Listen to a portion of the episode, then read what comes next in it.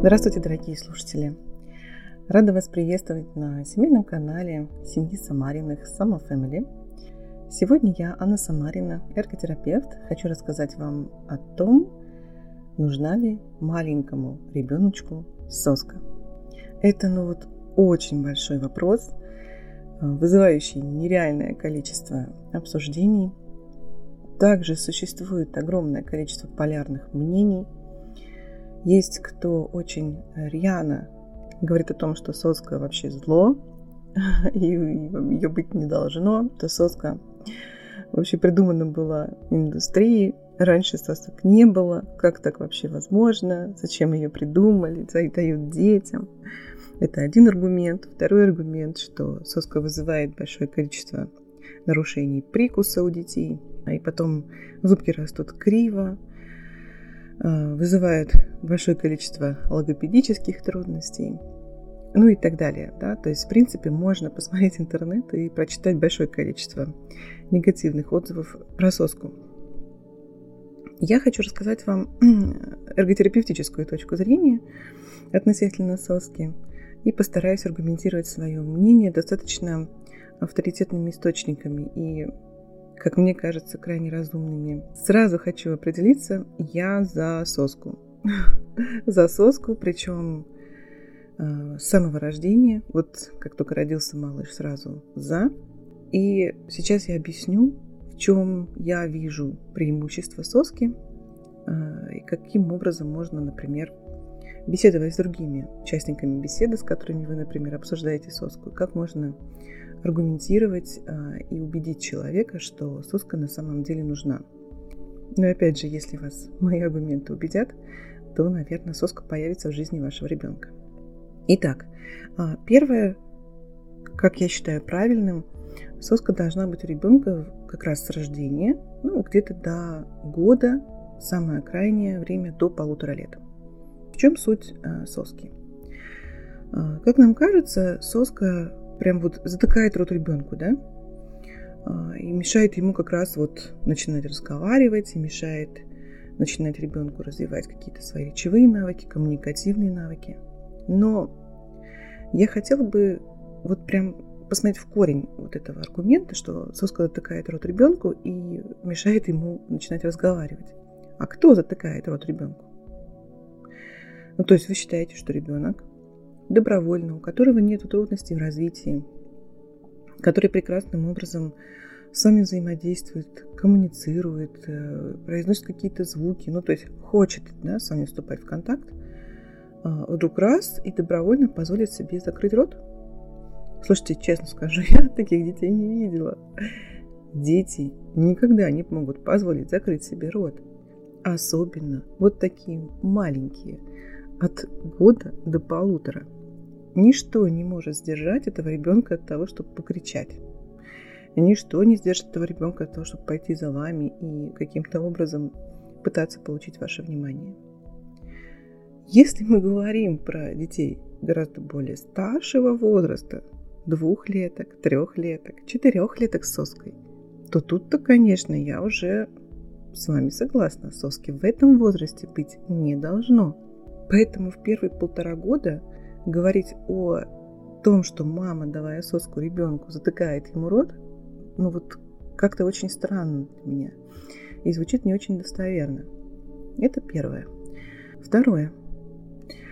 Когда ребенок рождается, вот прям совсем новорожденный младенчик, у него есть большое количество механизмов, которые мы называем рефлексами, которые помогают ребеночку выжить потому что то, как он родился, он еще совсем не готов к тому, чтобы самостоятельно каким-то образом себя обеспечивать, а, обслуживать. Он полностью находится на обеспечении взрослого человека, и организм ребенка должен максимально работать на автоматических каких-то режимах, чтобы если ребенку дали какой-то источник питания в рот, то он бы с ним справился. Потому что мама не может научить такого младенца чему-то чему он еще не способен научиться. Поэтому у маленького младенца, который родился, есть огромное количество так называемых пищевых рефлексов. И их там больше 20 штук. Все они прекрасным образом работают. и обеспечивает ребенку возможность питаться, то есть выжить.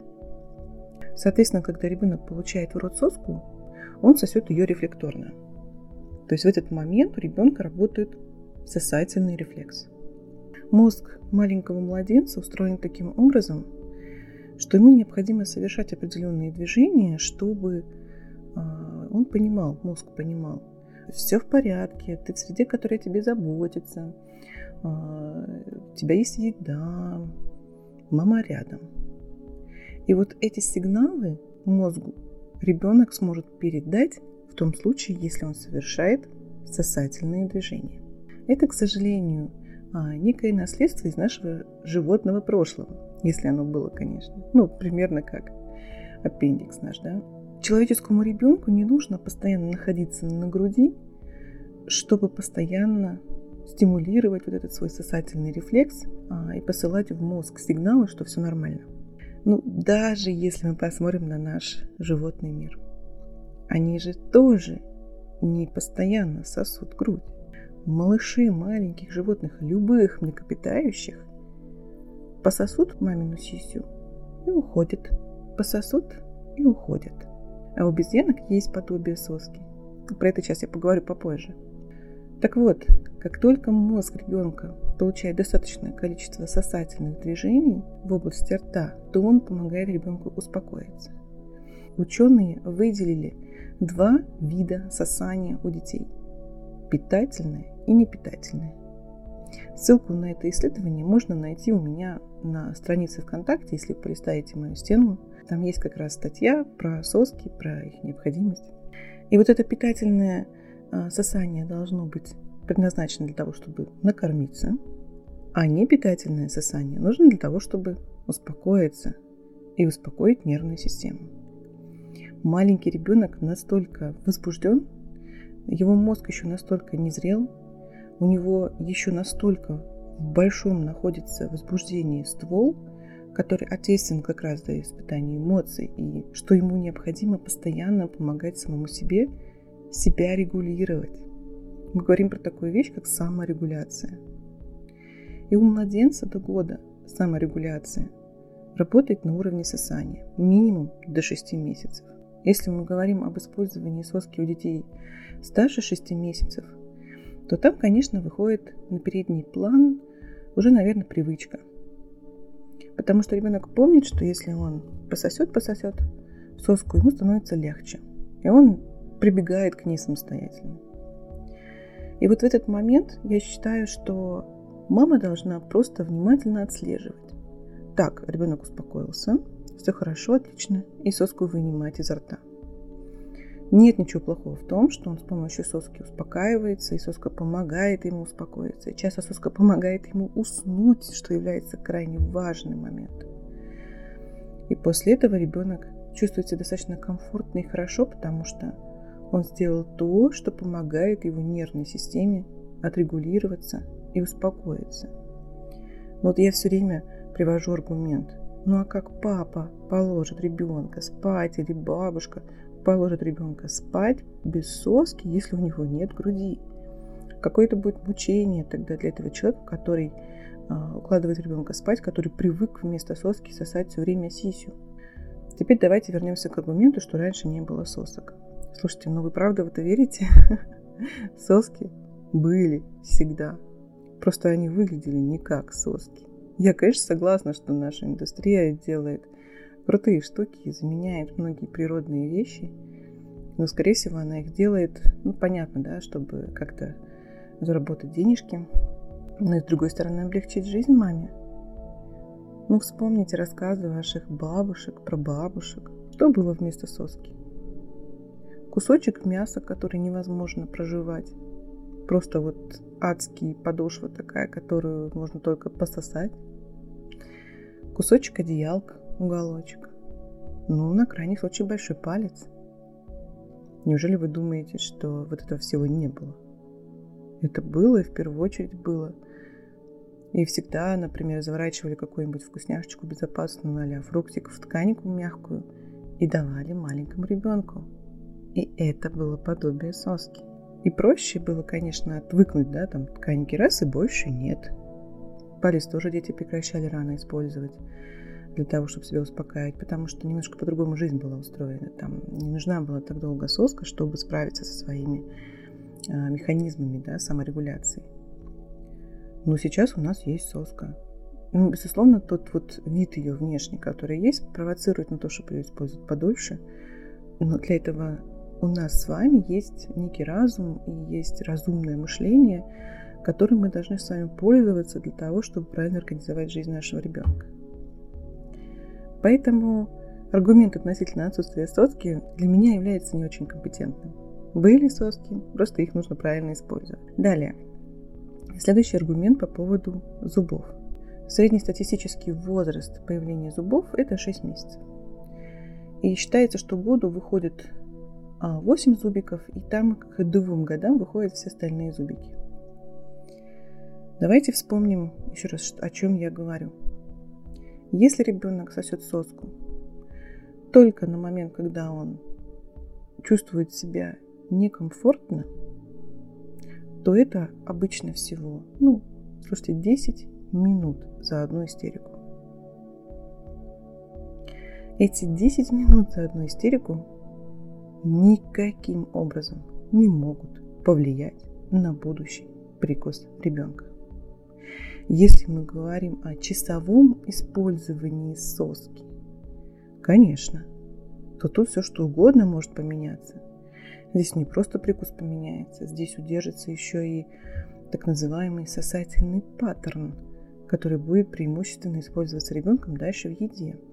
Паттерн – это так называемый ну, двигательный образец. Поэтому я опять взываю некой разумности, да? Разумность. Ребенок может использовать соску, но в разумных пределах. Опять же, вспомним, давайте до полутора лет. То есть это считается, что к полутора годам он уже использует ее вообще очень редко, использует ее в крайних каких-то случаях и уже сам справляется с тем, чтобы и заснуть без всякой помощи дополнительной с точки зрения груди там, или соски. А, и он справляется с тем, чтобы успокаиваться у мамы на руках без того, чтобы требовать соску ну или истерики, очень редкие, э, которые не требуют от ребенка вот прямо вот сейчас вот этого спасительного, успокоительного, успокоительного сосания. Естественно, надо понимать, что многим родителям очень трудно найти вот эту золотую середину, касающуюся того, а вот где и как мне сейчас понять, что мой ребенок вот сейчас уже больше не нуждается в соске. Здесь, опять же, необходимо посмотреть, а, есть ли у вашего ребенка хоть какие-то другие способы успокаиваться, кроме как сосать соску. Это единственный путь отвыкнуть от соски. Вот прям начните пробовать а, успокоить ребенка без соски. Когда у вас это случится один раз, вы поймете, о, вот этот способ работает, запомните его, пожалуйста. И потом попробуйте применить его второй раз, третий раз, четвертый раз. Вот прям настойчиво пробуйте, потому что ребенок, который успокоился первый раз без соски, может подумать, так, я не понял, это что? Почему сейчас э, вот совсем по-другому все получилось? Естественно, что когда повторится ситуация, которая требует соску, ребенок может не отреагировать на этот новый способ, который внезапно получился. От вас потребуется настойчивость в том, чтобы еще раз это применить, потому что это однажды сработало. Пробуйте, пожалуйста. И вот в какой-то момент, по логике событий, должна случиться ситуация, когда ребенок вдруг раз и целый день провел без соски. И, например, она нужна ему только, чтобы заснуть. Но вот когда ребенок заснул, пожалуйста, следите, что вы вынули соску изо рта, и он спит дальше без нее, потому что замечено прямо уже большим количеством родителей, что соска даже, которая помогла заснуть, может мешать спать дальше. И ребенку гораздо проще без нее спать. Дальше. Следующий аргумент, который для меня является крайне весомым, в том, чтобы использовать соску. Когда ребенок сосет грудь, то весь вот этот процесс сосания груди э, включает в себя двух людей. Это ребенок и это мама. В тот момент, когда мама прикладывает ребенка к груди, она его держит. Прям хорошо так поддерживает, прижимает к себе. Она регулирует э, направление своего соска. Она прижимает э, ребенка лицом к груди и позволяет ему сосредоточиться на сосании. Вот в этот момент происходит ситуация, что ребенок э, сосет такими своими крупными мышцами, э, он сосет, используя всю спинку языка, корень языка, он сосет, используя мышцы щек, и при этом он не очень сосредотачивается на том, что в этот момент делает его кончик языка и что делают его губы в этот момент. Когда ребенок говорит, он использует те самые структуры, которые не задействованы во время кормления грудью. Это значит, что ни кончик языка, ни губы не тренируются во время сосания грудью. Они тренируются во время сосания соски. Потому что, чтобы соску сосать, необходимо ее удерживать. То есть мама же не будет держать ребенку соску. Чтобы удержать соску во рту, ребенок как раз и напрягает свою круговую мышцу рта и кончик языка. Именно в этот момент ребенок тренирует мобильность языка, тренирует силу мышц губ, которые нужны потом ему для того, чтобы говорить. И вот тут, собственно говоря, тот самый парадокс, да? Кто-то говорит, что соска мешает ребенку говорить, а я утверждаю обратное. Соска с точки зрения движений и функций ребенка помогает ему научиться говорить. Но здесь речь идет не о коммуникативных навыках, здесь речь идет о артикуляционных навыках. Это все-таки большая разница, и это два разных абсолютно аспекта. Прошу здесь их разделить, пожалуйста. Я за то, чтобы соски не было во рту во время коммуникации. То есть, если ребенок обращается, играет с мамой, с другим ребенком, о чем-то они пытаются беседовать, соски, конечно, быть во рту не должно, потому что именно в этот момент она мешает действительно коммуникативным навыкам. Но соска ребенку нужна для того, чтобы успокоить нервную систему, и в момент, когда он его сосет, это помогает ребенку развивать необходимую силу артикуляционных мышц для будущего говорения. Последний аргумент, про который я хотела бы сегодня поговорить, а, это такая скрытая польза соски. Про нее вообще, в принципе, никто не говорит, специалистов, даже специалистов по грудному вскармливанию. Ну, они вообще, в принципе, против соски, поэтому, наверное, они даже не будут про это говорить.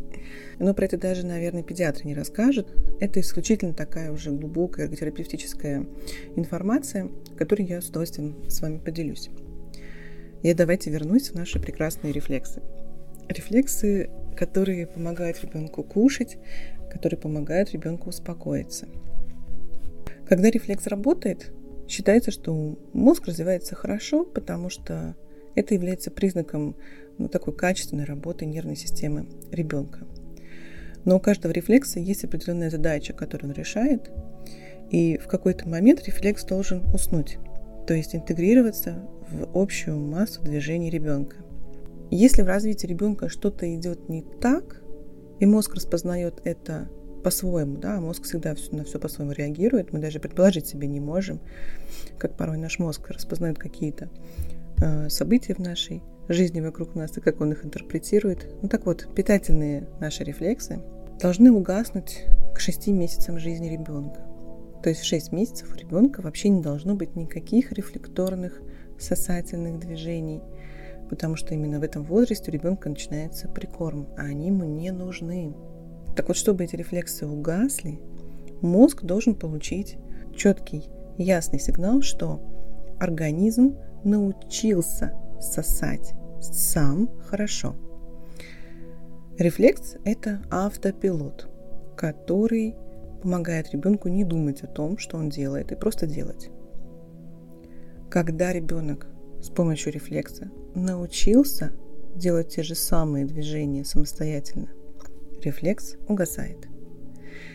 И вот именно непитательное сосание позволяет ребенку погасить свой сосательный рефлекс к 6 месяцам.